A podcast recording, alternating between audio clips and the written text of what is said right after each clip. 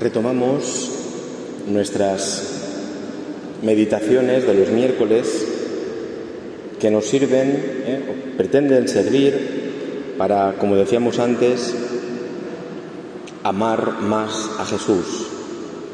Y amando más a Jesús, vivir y crecer en nuestra vida cristiana. Amar más a Jesús y amando más a Jesús, vivir, dijimos en una meditación, la vida cristiana es vida, vivir y crecer, por eso es vida, porque está llamada a crecer, nuestra vida cristiana. Bien, me recordaba el otro día alguna persona que hace dos años estábamos meditando la Eucaristía. Y me comentaba esta persona, bueno, es Paquito que está aquí, me decía, nos quedamos por la consagración y no pasamos más adelante. Y yo dije, pues tienes razón. yo me pongo a pensar cosas y me paso a otros temas y tal. Y bueno, vamos a retomar ¿eh? algunas cosas sobre la Eucaristía, aunque ya sabéis que, bueno, cada semana podemos ir dando saltos, ¿verdad? Podemos saltar a otros temas. En el fondo es algo que nos pueda ayudar, ¿vale? Algo que nos pueda ayudar. Bien.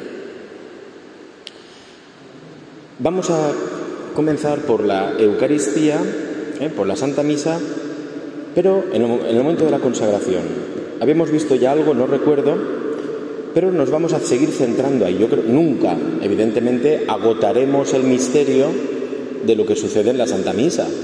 ¿De acuerdo? La Santa Iglesia Católica lleva pues todos los años que lleva y el misterio sigue siendo inagotable, una fuente infinita, porque es Dios el que se hace presente, ¿no? Bien, vamos a mirar, recordad un principio, una cosa básica, que es lo que sucede en la consagración eucarística. ¿De acuerdo? El pan deja de ser pan, el vino deja de ser vino. Se mantiene la apariencia externa y las características del pan y del vino, el peso, el sabor, el color, pero dejan de ser pan y vino, dejan de ser pan y vino para ser el cuerpo y la sangre del Señor. Esto, ya dijimos la palabra, tiene un término técnico, pero que en la Iglesia no se ha cambiado, porque expresa correctamente lo que sucede. Se llama la transubstanciación. Y es un término que tenemos que conocer los cristianos. ¿eh? La transubstanciación. El pan deja de tener la sustancia de pan, ¿de acuerdo? El contenido del pan, lo más hondo del que le hace ser pan, y pasa a ser el cuerpo de Jesús. El vino deja de ser vino y pasa a, a ser la sangre de Jesús. ¿Eh? Ya digo, aún manteniendo lo que se llaman los accidentes sensibles, es decir, lo que vemos, lo que gustamos, lo que pueden tocar nuestros sentidos. ¿eh? Pero más allá, nosotros podemos descubrir quién es el que está detrás con la fe. Cuerpo, sangre, alma y divinidad. Presente, atención, en todo, en todas y cada una de las partes de esa sagrada forma. ¿De acuerdo? Porque toda esa sagrada forma es el cuerpo de Cristo. ¿Eh? Por eso la importancia, ¿de acuerdo? ¿Eh? Cuando distribuimos la Eucaristía, no te doy a ti menos Jesús que a otro, porque sea más grande. No, no, no, no. La forma que damos o que partimos, no. En cada una de las partes, mientras se pan, ahí está el cuerpo de Cristo. ¿eh? Ahí está el cuerpo de Cristo. Ahí está la sangre de Cristo. ¿eh?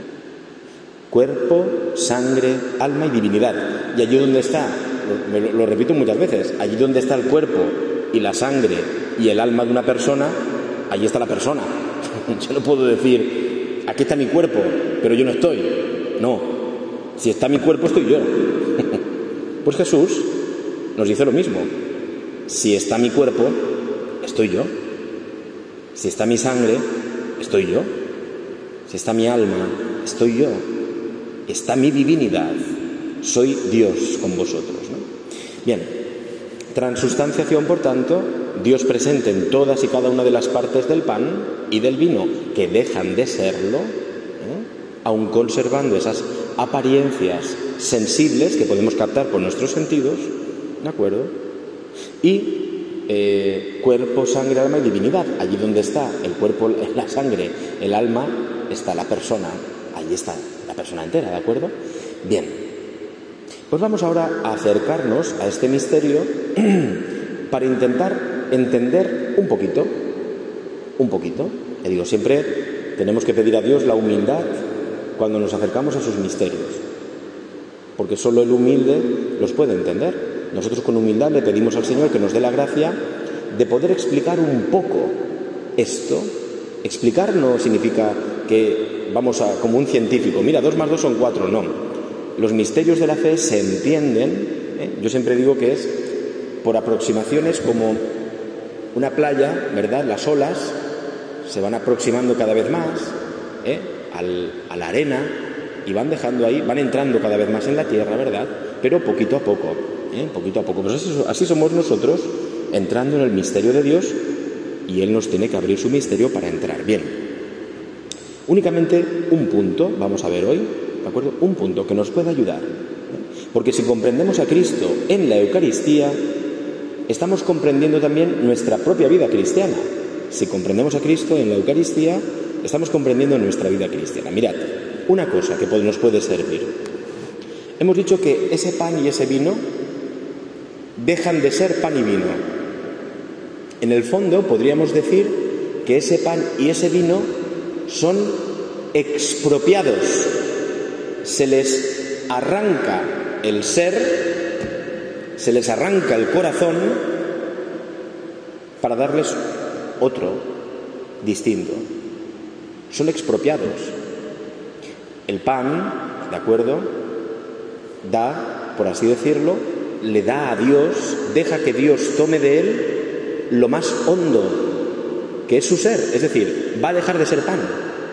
Ese pan es muy humilde, podríamos decir. Es, le va a dar a Dios todo. Le entrega a Dios todo. Dios toma todo de ese pan. Es un pan expropiado. Por eso hemos hecho referencia al principio a la transubstanciación. Deja de ser pan, deja de ser vino. Ya no es pan y vino, no lo es.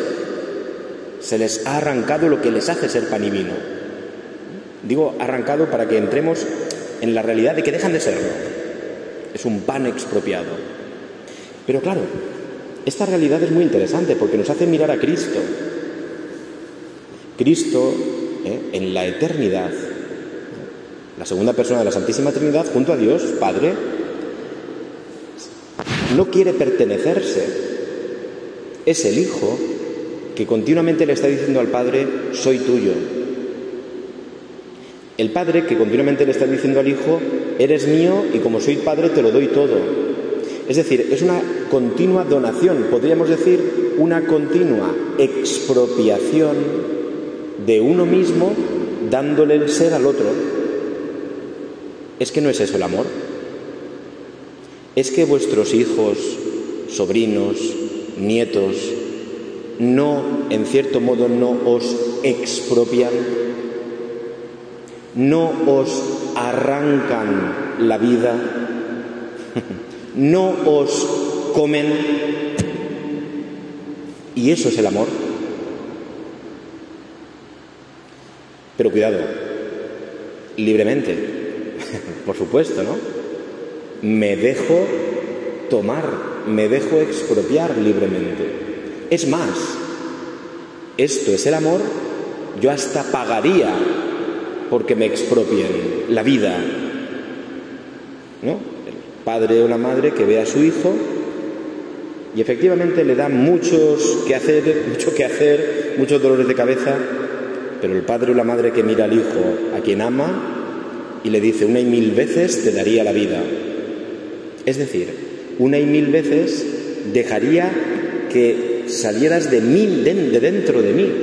Una y mil veces dejaría que me arrancaras la vida, porque cuántas veces nos la arrancan, ¿verdad? Eso es el amor, eso es Cristo. Y entonces vemos que Cristo lo entendemos perfectamente como eucarístico. Ya en la Trinidad, Cristo era eucarístico, ya era expropiado, pero ya digo, expropiado libremente. Yo no, dice Jesús, nadie me quita la vida, yo la doy voluntariamente. Decimos en la consagración cada día, lo repito muchas veces, es cuando llegó el momento de su pasión, voluntariamente aceptada, es decir, Jesús va a la muerte, Jesús va a ser expropiado para que su ser divino sea para nosotros. El otro día decía ese ejemplo de la Virgen, ¿verdad? Si yo a cualquiera de vosotras, madres, le digo, tenéis a vuestro hijo recién nacido en brazos, y le digo, ¿me lo das? Tú me dices, no, te lo dejo, pero no te lo doy. Es mío. Pero la Virgen tiene en sus brazos al expropiado, al entregado desde pequeño. Si yo le digo a la Virgen, me lo das, la Virgen me va a decir, toma, es tuyo, porque no me pertenece como Él a sí mismo no se pertenece, es del Padre. Es decir, Cristo en la Trinidad ya es expropiado. La segunda persona de la Santísima Trinidad, en el amor que es Dios, ya vive la realidad del ser el entregado, continuamente, entregado continuamente al Padre, continuamente. ¿De acuerdo? De hecho, es el Hijo ¿eh? que no quiere tomar el lugar del Padre, es el Hijo que siempre va a ser Hijo. Es decir, la identidad de Padre es del Padre, se la da, es tuya. Yo solo seré Hijo siempre, yo siempre seré Hijo. Por otra parte, esto podríamos decir que sería una de las explicaciones del celibato de los sacerdotes. si el sacerdote está consagrado y configurado con Jesucristo, que únicamente es hijo y que no es padre, aunque quien le ve ve al padre, pero no es el padre, el sacerdote configurado con Jesucristo solo es hijo, no está llamado a ser padre padre de otra forma, ¿no? Pero no padre. Bueno, pero es un paréntesis que eso es otra cuestión. El hijo no anhela ni rompe la relación con el padre porque quiere robarle la identidad. El hijo solo le da al padre y le devuelve lo que el padre le da. Es un continuo ir y venir de entrega, de expropiación. El padre dándole el ser al hijo, el hijo dándoselo, devolviéndoselo en acción de gracias. Bien, eso cuando el Padre, vuelvo al Padre, al Padre mío y Padre vuestro, vuelvo a la casa de Dios, voy a, prepararos una estancia, el, padre, el Hijo siempre es una vuelta al Padre, continua, ¿no? Bien, por eso la Eucaristía es muy interesante, porque la, cuando Jesús va a la muerte, no es otra cosa que ir a la expropiación voluntaria. Se le va, lo vemos físicamente, en los relatos de la pasión aparece, aparece Jesús que se le despoja de su palabra, de su dignidad, de sus vestidos, de su todo. Todo es injusto, no tiene ni derechos, el entregado. Pero ahí se manifiesta que Jesús está yendo voluntariamente. Es que no es alguien a quien le están quitando cosas, sino es que Él ya las ha entregado. Jesús es el que continuamente entrega. Todo es para ti, todo es para el ti, Padre todo es para ti. Pero lo que pasa es que hay un giro y un momento en que el Padre también le dice, todo para mí, pero también para la humanidad que sufre.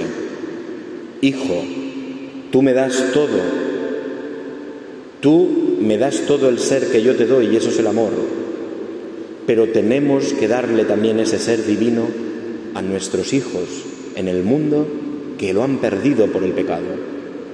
Y Cristo, el expropiado en la eternidad, la segunda persona del Verbo, se hace carne en, nuestro Señor Jesucristo y toda su vida, no solo su pasión, sino toda su vida va a ser el expropiado. El Hijo del Hombre no tiene donde reclinar la cabeza, no tiene casa propia, sabemos que tiene casa en Cafarnaún, de su amigo Pedro, tiene casa en Betania, de su amigo Lázaro y las hermanas, pero no tiene casa propia.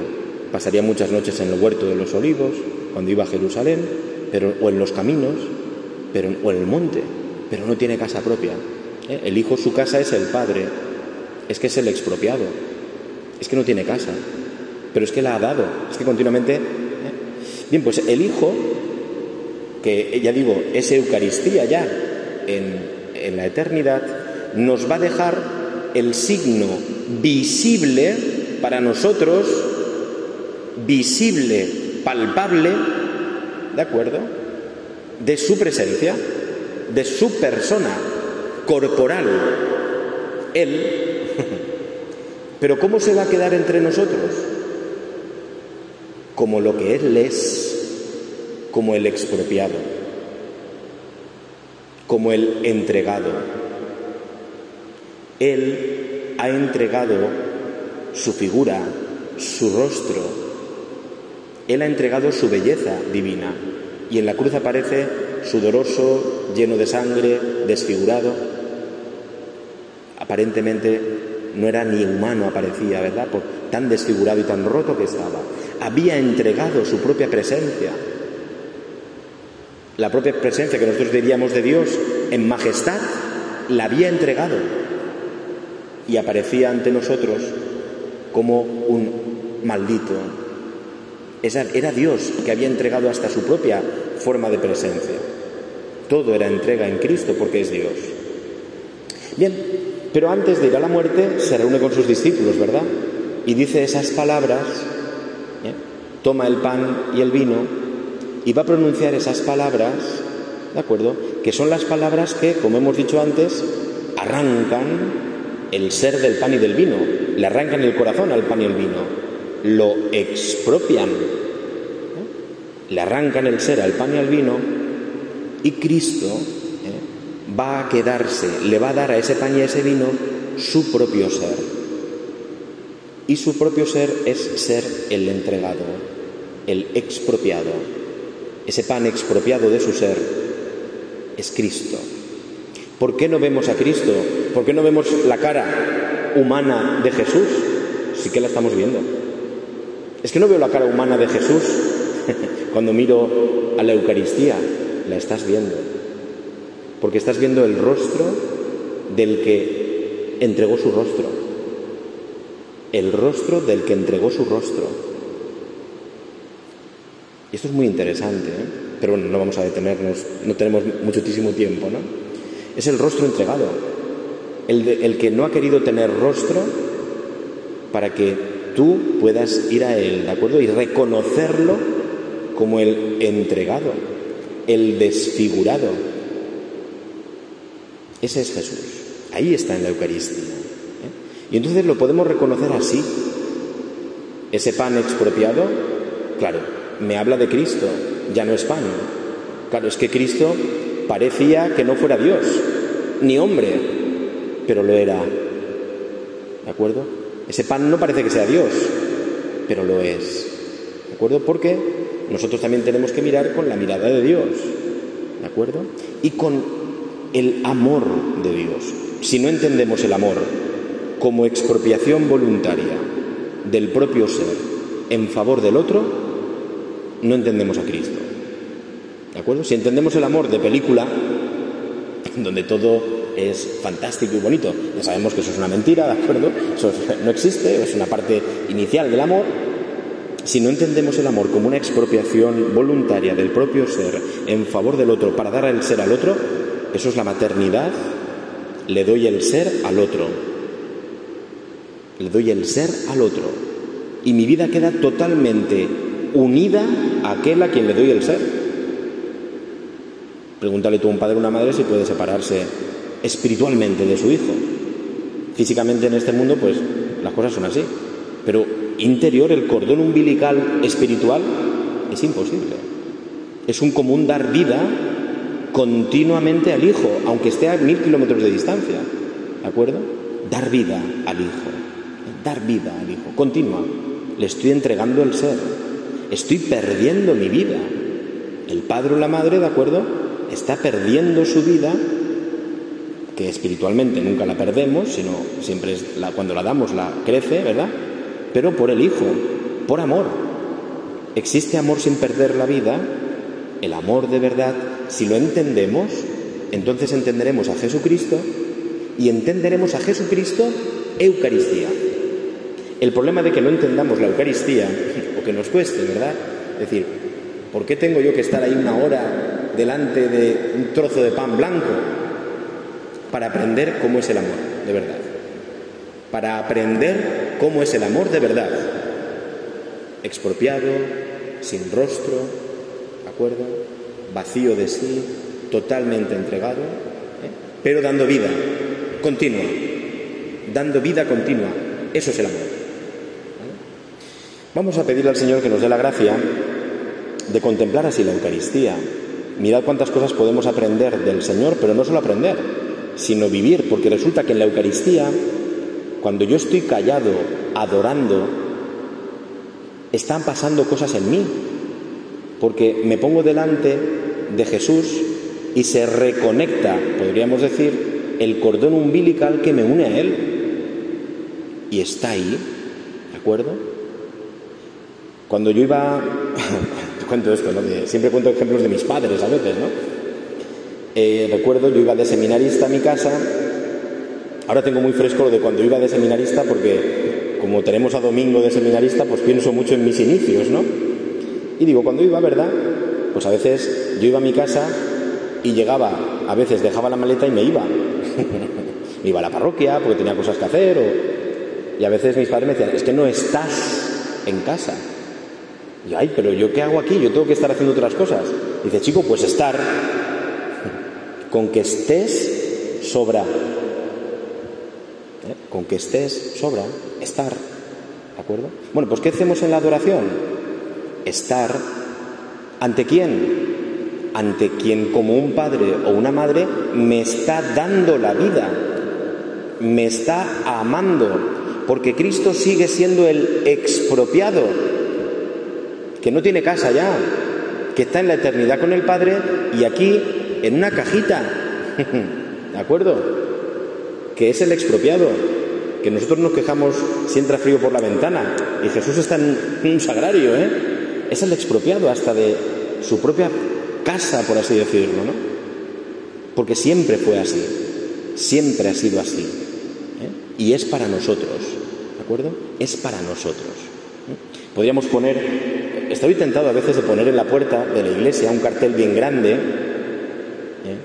Que pusiera, aquí hay alguien que te ama, entra. O sea, vas por el mundo buscando a alguien que te ame, entra, que el que está ahí te ama, entra. Ahí hay alguien que te enseña el amor de verdad, de verdad. No es un amor de película, virtual o a distancia, el de verdad.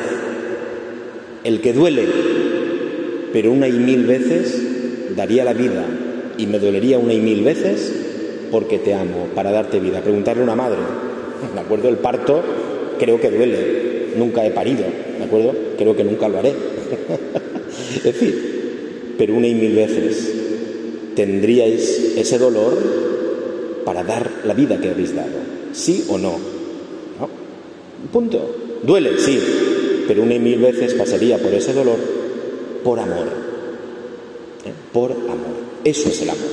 ¿Vale? Bueno, pues vamos a pedirle al Señor esta gracia. Señor, que te captemos, que te comprendamos un poquito cómo eres, que en la Eucaristía, donde está tu cuerpo, sangre, alma y divinidad, donde se da la transubstanciación, el vaciamiento del ser de esa realidad que es el pan, para llenarse de ti, Señor, que nos habla de ti y que nos habla de tu propio ser, que no es un simple recuerdo o una señal de tráfico, no, no, que estás ahí porque tú eres así, vacío de ti para darnos la vida. ¿De acuerdo? Jesús, que aprendamos a amar como tú, que aprendamos que eso es el amor y cuando entremos entonces al sagrario, a la adoración eucarística, así, desde la perspectiva del amor, así, entonces vamos a ver a Jesús. Entonces vas a ver a Jesús. ¿De acuerdo? Claro que sí, claro que sí. ¿Vale? Vas a ver a Jesús. ¿Eh? Podríamos poner el ejemplo de una madre, ¿verdad? Que yo me hace mucha gracia, ¿verdad? Cuando una amiga o algo se queda embarazada, me río mucho, porque las llamo a todas gordas. Y ahí mis gordas, ¿cómo estáis? No? Siempre me meto mucho con las madres embarazadas. Claro, una madre embarazada te va a decir, esto no es mi cuerpo, esta no es mi figura, esta no es mi figura, mira cómo estoy. ¿De acuerdo? Pero está dando vida. Jesús, en la Eucaristía, podría decir lo mismo. Mira, mira, esta, esta no es mi figura, pero estoy dando vida. Y he decidido que esta no sea mi figura, que, perdón, que esta sea mi figura, como una madre embarazada, deformada podríamos decir, pero bella. Esta es mi figura para que tú tengas vida. Vamos a pedirle al Señor la gracia de que nos conceda este don de comprender así el amor y así entrar más hondamente en el misterio de la Eucaristía. Le pedimos a la Santísima Virgen ¿eh? Que nos dio al entregado, nos dio al expropiado y hoy nos lo sigue dando, que nos ayude a ver, a amar así siempre a Jesús. Dios te salve María, llena eres de gracia, el Señor es contigo, bendita tú eres entre todas las mujeres y bendito es el fruto de tu vientre Jesús. Santa María, Madre de Dios, ruega por nosotros pecadores, ahora y en la hora de nuestra muerte. Amén. En nombre del Padre, del Hijo y del Espíritu Santo.